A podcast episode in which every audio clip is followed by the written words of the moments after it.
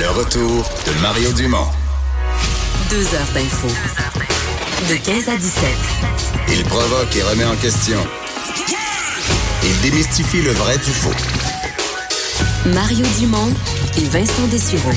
Le retour de Mario Dumont. Et bonjour tout le monde. Bon début de semaine, bon lundi. Bonjour Vincent. Salut Mario, ça va bien? Oui, oui, oui. Passez un beau week-end? Oui, toi? Oui.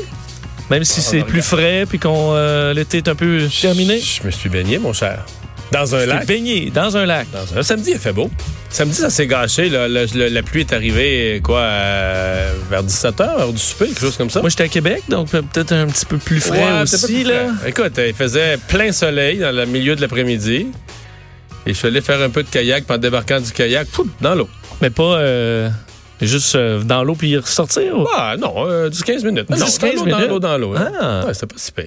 Mais c'est peut-être la. dire, faut pas se faire. C'est pas. euh, C'était meilleur que ça le, le, le, le 10 août, là?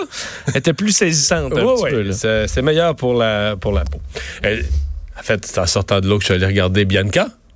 Oui. Ben oui, écoute, mais quel, euh, quel événement sportif quand même. Ouais. Ça a été fou. Mais quelle, quelle tête. On va en reparler tout à l'heure avec euh, JC, mais je veux dire, c'est pas juste sa capacité de jouer au tennis. Je euh, tous les coups, elle les a, là. Mais la coche d'après, c'est quand il faut. C'est quand il faut aller chercher le coup avec un grand L puis un grand E, le coup. Parce que là, il est minuit moins une, la situation se corse, ça, bang, elle sort. Là. Ça, c'est. Oui, puis c'est- c'est souvent dans des moments où tu regardais puis là, tu dis, ah bon, ça va. euh, ça tu sais, des moments où avec des fois ben, d'autres athlètes, tu dis, ah, ben, ça, là, ça va s'effondrer, mais Non, ça s'effondre ça pas. s'effondre jamais, là. Elle s'effondre pas. C'est pour ça qu'on a quand même, il faut pas euh, mettre euh, inutilement trop de pression, mais on a l'impression qu'elle va être là pour un c'est pour durer, vrai, là. Ouais, Ouais. ouais, ouais, ouais. ouais. Pas une étoile filante. C'est juste que, juste que là, elle a 19 ans. Là, elle a gagné 3,85 millions US. Tu sais, c'est complètement fou, là. Oui. Mais d'ailleurs, j'entendais euh, ce que c'est euh, Jonathan Trudeau, je pense qu'il a parlé ce matin avec la celle qui fait la préparation physique de Bianca Andreescu. C'était super intéressant d'ailleurs. Mais euh, je me disais, moi, j'avais comme question, es-tu inquiète? Ça ne plus de s'entraîner. Non, Ou non, mais qu'elle soit, qu'elle se paye quelqu'un de. Ah, sais, meilleur euh, que de- toi. Ben oui, tu te dis là, elle est rendue multimillionnaire, en plus, elle avait déjà quand même bien gagné sa vie. Ouais. Mais je veux dire, tu dis, elle va- sais, toute ton équipe, je comprends qu'ils t'ont amené là puis qu'ils doivent être très bons, mais as-tu peur qu'ils- qu'elle se dirige vers des grands experts internationaux ou tu sais qu'elle change? euh, Non, c'est un bon point. mais euh, C'est bon du moins, elle semblait pas. C'était vraiment fascinant, par contre, d'entendre comment tu sais, tu mets un athlète euh, pour des pics de performance dans les tournois. puis C'est pas euh, uniforme dans l'année, l'entraînement. Puis que quand tu es loin d'un tournoi, ben là, c'est très aérobique. Là, tu vas les- pour euh, augmenter les capacités cardiaques. Puis tout ça, puis plus tu te rapproches d'un tournoi, ben là, tu changes un peu la façon de faire pour euh, t'organiser pour que au tournoi, elle tu au logiquement, là, mettons, mettons là que elle se dit les gens qui m'entourent, c'est pas les meilleurs au monde parce que il y en a d'autres qui ont une plus grosse réputation, qui coûtent plus cher, puis tout ça, mais s'ils m'ont amené moi à être le meilleur au monde là, ils doivent quelque part être parmi les me- Oui, ils doivent finalement être les meilleurs au monde ben aussi. tu sais Oui. C'est- tu sais, puis on est chacun son tour, les meilleurs au monde. Les nouveaux meilleurs au monde, là, c'est ceux qui. Tu sais, c'est pas ceux qui ont amené quelqu'un à gagner il y a 10 ans, là. C'est ceux qui t'ont amené à gagner, toi, cette Pas semaine. ceux de Monica Selèche. Là. Ben non. Fait que, tu sais, donné, faut que tu fasses confiance aussi à tes gens, de dire, OK, euh, moi, je travaille avec eux, puis ils m'ont amené de meilleur au monde, là. Ou euh, à peu près, là. Tu sais, ils doivent être. euh, Ah oui. c'est pas juste moi, là. Les gens qui m'ont préparé, ils doivent être bons aussi. J'espère qu'on va penser comme ça. Mais elle a l'air quand même assez terre à terre. Ben oui, surtout, C'est juste que c'est- comment tu restes terre à terre à 19 ans, quand les millions te pleuvent dessus, là. Je sais pas comment.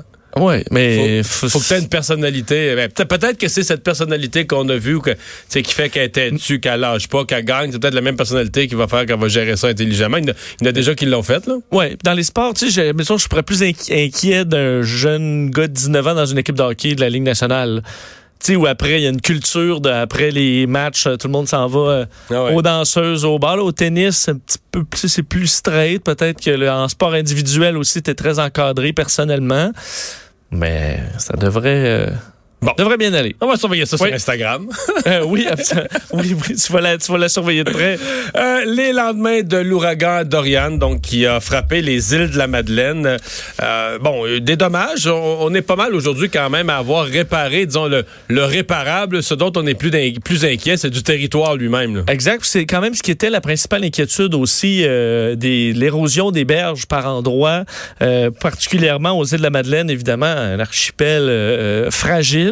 Et euh, c'est toujours ce qui, inquiète. Alors que le passage de Dorian au Canada n'a pas fait de, victimes ou de blessés graves. C'est la, bonne nouvelle. Euh, quelques dommages. On a vu, puis on parlait aux gens d'Hydro-Québec vendredi, euh, même en, studio, qui avaient envoyé des équipes sur, aux îles de la Madeleine. Puis ils semblaient effectivement très équipés pour réagir rapidement, pour reconnecter tout le monde. Quelques bris, mais rien de trop grave qui, qui ont pu être réparés rapidement. Mais la partie érosion des berges, mais ben ça, c'est quand même plus coûteux, c'est plus dangereux. Alors, le maire, euh, entre autres, euh, qui, euh, qui demandait de l'aide, le maire Jonathan Lapierre, qui demandait de l'aide du gouvernement du Québec pour pouvoir sécuriser certains endroits qui ont été grugés carrément par Dorian. Dans certains cas, là, on peut s'imaginer une falaise qui coupe maintenant une partie d'un stationnement. Alors, ça, c'est pas des choses qui peuvent attendre pendant des années. Ça doit être expertisé et sécurisé rapidement. Alors, on demande de l'aide dans ce coin-là, entre autres de la grave Havre-Aubert, la marina, évidemment, plusieurs bateaux qui euh, ont été endommagés. ça, c'est les, plus gros dommages, ce que je comprends, c'est que ça, le marina et aussi toutes les, les passerelles pour aller marcher sur le bord de l'eau, ça, ça a l'air qu'il y en a plusieurs qui, on oublie ça, ça existe même plus, là. Faudra voir la réponse du, de Québec euh, là-dedans. Puis du côté des, provinces, ben, en fait, de, la Nouvelle-Écosse, évidemment, qui a été frappé euh, le plus durement, c'est toujours près, enfin, en avant-midi, c'était près de 200 000 foyers qui étaient toujours privés, privés d'électricité ce matin. Alors, des difficultés quand même pas mal. On a vu des images d'arbres déracinés. Il y a cette fameuse grue qui s'est effondrée sur un édifice, mais somme toute, pas de blessés encore là graves, euh, ni de décès selon le Centre canadien de prévision des ouragans, qui ont quand même été frappés par euh, des vents de 140 km heure par endroit, des pluies torrentielles, des vagues de 20 mètres. Nouveau-Brunswick, île du Prince-Édouard aussi qui ont été euh, touchés. Il y a des abris d'urgence encore pour des gens qui auraient besoin d'être d'être à l'abri, qui ne pourraient pas rester chez eux pour les, les prochains jours en raison de certains dommages. Des soldats aussi qui se sont occupés du déblayage. Il faut dire que près d'Halifax, la base de Greenwood qui a été touchée quand même un peu, mais qui permettait à certains soldats d'aller donner euh, un coup de main.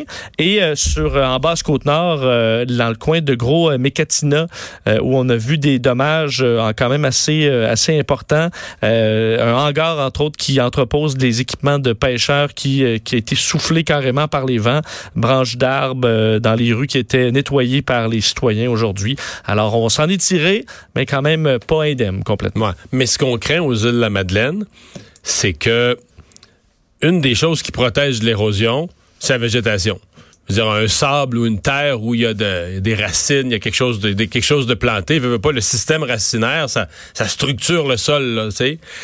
Et là, euh, par exemple, sur les dunes, là, dans les, gens qui connaissent un peu plus les, les îles de la Madeleine, il y a des grands bouts là, qui sont plus habités, là, que c'est juste une juste comme une bande de sable avec des dunes, puis la route, la route au milieu de ça. Là, euh, la tempête a vraiment arraché beaucoup, beaucoup, beaucoup de végétation. Alors là, cette section-là, il n'y a plus de végétation, parce qu'eux, ils disent les tempêtes sont pas commencées, le, cet ouragan-là, c'est pas normal. Normalement, les tempêtes aux îles de la Madeleine, c'est, mettons, fin octobre, novembre, puis début décembre. C'est ça la période critique. On est déjà blessé un peu avant ça. la saison. C'est une belle image. On est blessé avant la vraie saison des tempêtes. Donc là, s'il arrive des tempêtes à ce moment-là, c'est que là, les dunes, là, c'est du ça veut dire envoie de l'eau, des grosses vagues sur du sable où il n'y a aucune racine, aucune, aucune végétation. Là. veut dire, ça part, le sable du sol, il se tient pas. Là. parce que ça paraît tout petit, là, la végétation autour des dunes, mais je veux dire, ça très en place. ce foin-là, très, très enraciné. Ben oui. Quand tu es là, tu vas pas marcher là-dedans. Là. Tu, sais, tu vas dans les sentiers. C'est interdit. Tu, ça, tu touches pas à ça. Euh, c'est ce qui, ce qui protège, mais c'est la seule défense que les dunes ont. Là. Ouais. Enfin, ils ont quand même un peu de temps au moins. Oui. Si euh, on réagit vite, je suppose, pour sécuriser ces secteurs-là. Au moins les secteurs les plus, euh, au moins les secteurs les plus à risque. Je veux dire, Vincent, que j'ai un sourire en coin parce que pendant qu'on se...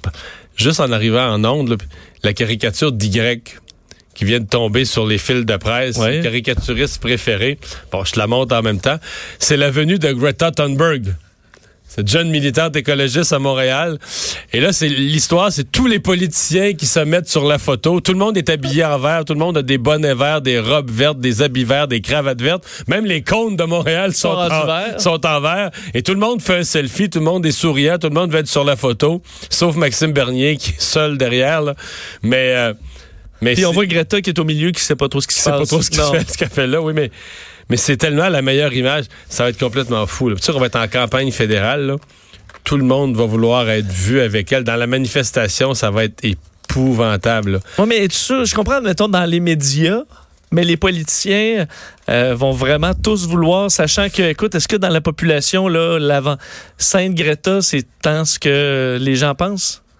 Ben, c'est un symbole. Pas le vote des gens. Et moi, je pense que les politiciens vont vouloir, ils vont tout faire pour avoir leur petite minute de gloire, une photo avec elle, non? Ben oui, là, c'est oui, mais j'essaie de... déjà commencé. Oui, mais c'est le c'est Québec solidaire. Là. Oui, oui, en tout cas. Est-ce qu'elle va vouloir... voilà. disons qu'Y vient de capturer ça en un dessin d'une façon assez humoristique. Vous pouvez aller voir ça sur le site du Journal de Montréal ou du Journal de, de Québec. C'est le 27 septembre? C'est le 27 septembre. C'est comme vendredi dans, dans, trois semaines. Et si je me trompe pas, le vendredi où on attend euh, fait, fait, un événement mondial. C'est comme un des ben, vendredis les plus importants. C'est une grève. C'est une grève du vendredi après-midi des écoles. Je sais pas ce que les directions d'école vont faire avec ça. Non, on va en parler. Il en reste bien, bien, bien des questions à venir avec ça.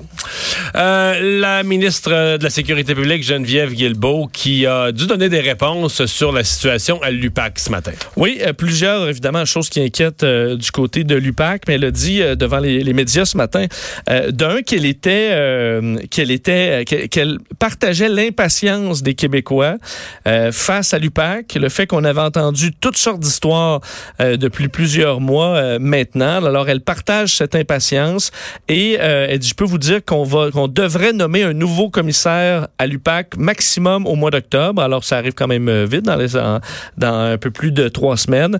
Alors, elle a signalé qu'elle s'attend à recevoir très bientôt une courte liste de recommandations.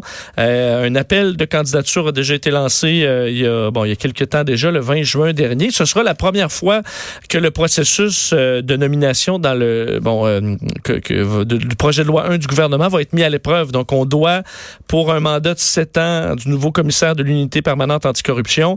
On doit officialiser ça par un vote. On sait aux deux tiers à l'Assemblée nationale. Alors, c'est la première fois qu'on va, qu'on va le faire. Alors, mois d'octobre, ça devrait être réglé. Elle a été questionnée sur la question de fuite, euh, fuite de documents qui sera l'origine de plusieurs reportages du bureau d'enquête. Il y a l'avocat Guy Bertrand là, qui représente euh, la dame, la policière que, dont le Journal de Montréal et le Journal de Québec disait la semaine passée qu'elle aurait mal orienté l'enquête.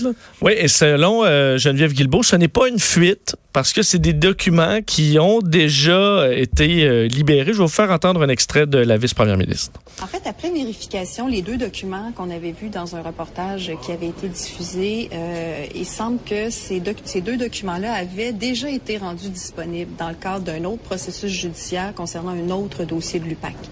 Donc, euh, ces documents-là étaient déjà accessibles. Alors, euh, mais je peux vous convaincre, je peux vous confirmer que ces documents-là ne viennent pas du ministère de la Sécurité publique, c'est-à-dire que c'est pas le ministère de la Sécurité publique qui a remis ces documents-là, qui a remis ces documents-là euh, à des représentants des médias ou autres.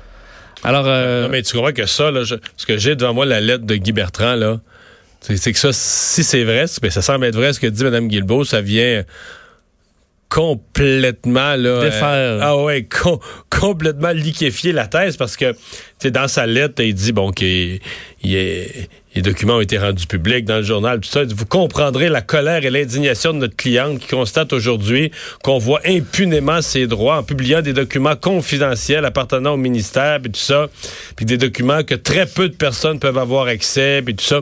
Donc la lettre dramatise vraiment le, caractère, le petit nombre de personnes qui avaient accès à ces documents, alors que ça semble être simplement une erreur de, de l'avocat Guy Bertrand et ou de sa cliente. Mais moi, tu sais ce que j'ai retenu de cette affaire-là? J'ai des collègues du, bureau d'enquête, je, pense qu'ils savaient ça. Mais moi, je suis peut-être niaiseux, je sais pas tout, puis je, ne suis pas un si gros spécialiste des affaires euh, policières. André Boulanger, qui était le numéro 2 de l'UPAC, l'adjoint de Robert Lafrenière, mais cette dame-là qui enquêtait sur les fuites par, par Guy Wallet ou par pas Guy Wallet, mais les fuites, c'est sa conjointe. Hmm. Mais là, c'est parce que. Fait beaucoup de, commencé à faire beaucoup de liens. Mais c'est parce que, tu sais, les téléromans à, bon marché, quand tu vas faire un téléroman pas cher, là, tu sais, tous les, les mêmes acteurs jouent tous les personnages. Tout le monde a déjà été en couple avec quelqu'un d'autre de la ben série après quelques saisons. tu veux minimiser le nombre d'acteurs, fait que tu comprends, avec ta huit professions, puis huit personnages, mais c'est juste, c'est tout le monde euh, est important. Mais là, c'est un peu ça, là tout le monde joue un rôle dans le téléroman. Là, tout le monde, en fait, tout le monde joue deux rôles dans le téléroman. Le conjoint et aussi autre officier de la police. Je sais pas, y, y a-tu des gens à l'époque qui étaient mal à l'aise, qui posaient des questions? Je sais pas. Ouais, parce que rendu là, on peut pas dire que c'est du conflit d'intérêt, mais c'est vraiment dans l'apparence de conflit d'intérêt. Donc, je comprends que dans des postes très haut placés, à Manet, tu as quelqu'un qui intervient et qui dit, ben non, mais vous pouvez pas, si vous voulez vraiment être ensemble, ben vous devez être dans d'autres fonctions. Euh, ça arrive dans, je comprends que deux, un policier puis une policière euh, Ben ouais. dans un poste de police, mais je quand t'es haut placé comme ça, que Est-ce tu... que tu enquêtes sur une opération où ton conjoint était un acteur important? Ben non. Bizarre, hein? Enfin. Moi, c'est fait ça que beaucoup de choses. Dans toute l'histoire, là, c'est- peut-être niaiseux, mais c'est ça que j'ai retenu. c'est ça qui m'a frappé Ça en plus. fait pas mal. Ben, pour le À reste, euh, ça m'a. euh, comment je te dirais ça pour rester gentil avec tout le monde? Euh, tu sais, monsieur Maître Guy Bertrand, là, monsieur une carrière remarquable, Oui. longue, remarquable, mais qui est devenu, c'est plus politique son affaire, c'est plus devenu un acteur politique. euh, certains diront il fait du droit politique, un peu spectacle dans certains cas, puis tout Ben, ça. il arrive dans des cas souvent très médiatisés, Très il les médiatise encore plus. J'ai été étonné parce que d'habitude, les gens du milieu policier, tu sais, sont. Ils ont, ils ont une vision de la justice qui est pas du spectacle, ils ont une vision de la justice qui est plus sur le fondamental. Sur J'ai été surpris de voir que ce, ce couple-là soit allé chercher comme avocat pour le faire intervenir sur la place publique Guy Bertrand. là. Ça m'a euh, ça m'a surpris. Mais bon. Donc, c'est pas dans leur nature nécessairement. Ben, c'est tout ça. Écoute, on comprend plus rien. La, la- la vérité, c'est ça, c'est qu'on comprend, on n'y comprend Et plus rien. Surtout, sais, après tout le, On disait le Québec, on est passé, on a lavé tout le linge sale, ça a, fait, ça a été douloureux, là, mais on est arrivé avec des systèmes qui vont nous empêcher de retomber dans des, Dans la corruption. ouais, dans la corruption. Puis là, tu te rends compte que ben, ces systèmes qu'on a installés sont pas euh, à toute épreuve. Le moins qu'on puisse dire. Euh, début du procès, donc, Hugo Fredette. La semaine passée, on a choisi le, jury. On a mis en place les éléments du procès. Et là, on entend euh, une première témoin, la voisine. Oui, euh, première euh, témoin de la couronne au procès pour euh, double meurtre prémédité de euh, donc euh, euh, Hugo Fredette, l'accusé, euh, qui euh, bon, est accusé de deux meurtres là-dedans. Effectivement, c'est la voisine euh, aujourd'hui qui est allée raconter sa, sa version comme quoi elle avait euh, entendu une très violente chicane quatre jours avant le meurtre. Euh, à ce moment-là, au dire de la voisine, euh, bon, il, s'est carrément demandé si elle devait appeler la police. Là. Dit Véronique Barbe, euh, celle qui a été assassinée par l'effort, semblait très fâchée contre Hugo Fredette. C'est ce qu'elle a dit, Marie, euh, Christine Gouin, la, donc la, voisine sur la rue Antoine Séguin à Saint-Eustache. Bruit de claque, donc le soir du 10 septembre 2017, qui lui a fait se questionner est-ce qu'on appelait ou pas la police. Euh, évidemment, une situation qui la hante toujours aujourd'hui, sachant par la suite ce qui s'est passé. Euh, D'ailleurs, plus tard cette nuit-là, donc après les événements, euh, la- elle a entendu Mme Barbe dire d'un ton exaspéré, lâche-moi, je t'ai dit de me lâcher, laisse-moi tranquille. Et deux jours après, elle est venue s'excuser chez Mme Gouin pour s'excuser du bruit que la chicane avait occasionné. Et elle avait répondu, la voisine questionnée aujourd'hui, en lui disant, la prochaine fois, je vais appeler la police. Elle s'était dit, oui, je te le promets, ça arrivera pas. Malheureusement, 48 heures après cette discussion-là, Véronique Barbe était poignardée à 17 reprises. Alors, un drame épouvantable qui en, a suivi. Alors, c'était la première, évidemment, d'une série euh, de, témoins, de témoignages attendus à ce procès quand même qui sera euh, fort surveillé. Et- et pour cause, mais on. Je pense pas que ça va être tellement beau tout ce qu'on va entendre. là. J'ai l'impression que ça va être un procès horrible. euh, frustrant. Surtout qu'on va arriver aussi parce que le, le- on a l'impression de d'illustrer le portrait d'un d'un homme incapable d'accepter la séparation. Puis ensuite, pour le, le meurtre de sa conjointe, mais après ça, on va arriver au meurtre d'Yvon Lacasse, un monsieur sans histoire. euh, pour son auto. tué pour son auto euh, de façon totalement gratuite, selon ce qu'on peut comprendre. Quand on va arriver dans ces détails-là aussi, ça va être un- une deuxième couche d'horreur. Alors, un procès qui va être un petit peu lourd euh, Ouais. à suivre.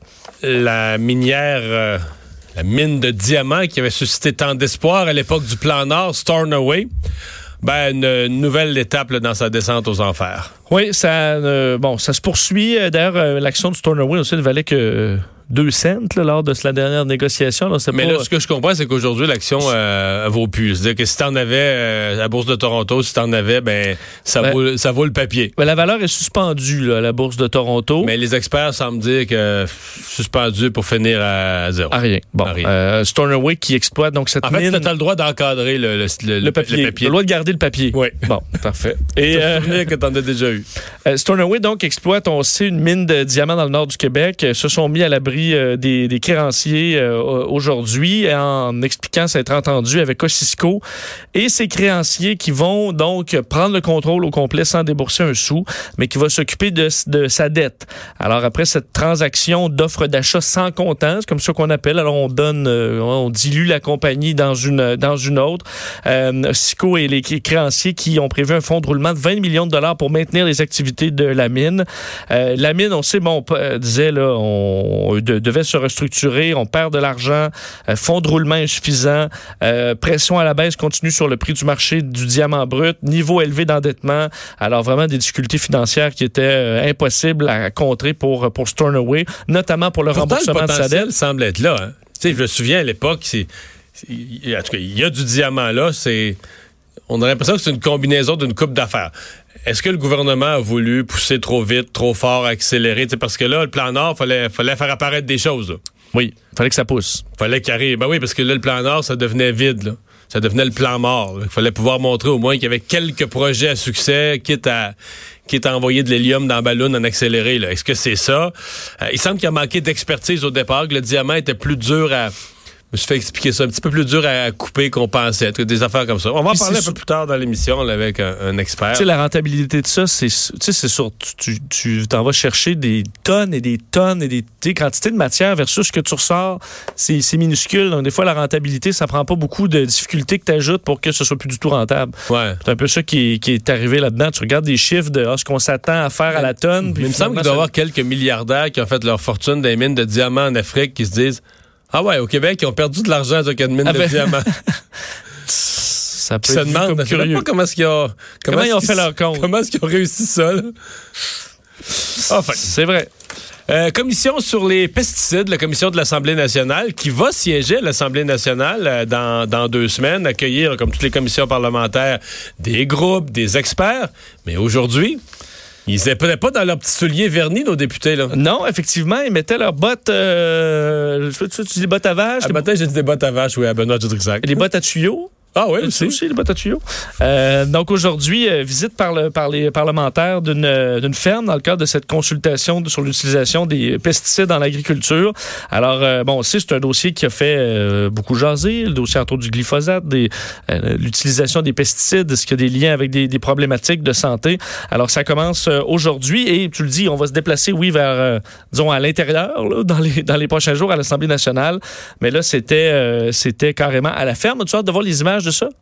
Ben, on a vu des photos. T'as vu les photos? Bon, J'ai vu une photo euh, ce matin, ils étaient tous dans un petit minibus, tous les députés. Puis on a fait une autre à- dans le champ, là, carrément à la, à la ferme. là. Ça fait, je pense, c'est la députée libérale Marie Montpetit qui a l'air à. Ils ont pris le tracteur pour euh, tu sais, les tours à... quand c'est le temps des sucres?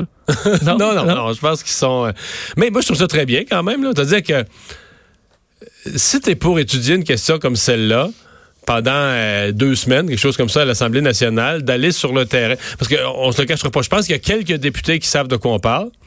Je pense qu'il y a plusieurs députés qui ont aucune idée. C'est-à-dire que qui ont lu des articles d'intellectuels, puis tout ça, puis toutes les, campagnes de peur de la Fondation Suzuki sur le fait que les agriculteurs veulent empoisonner le monde.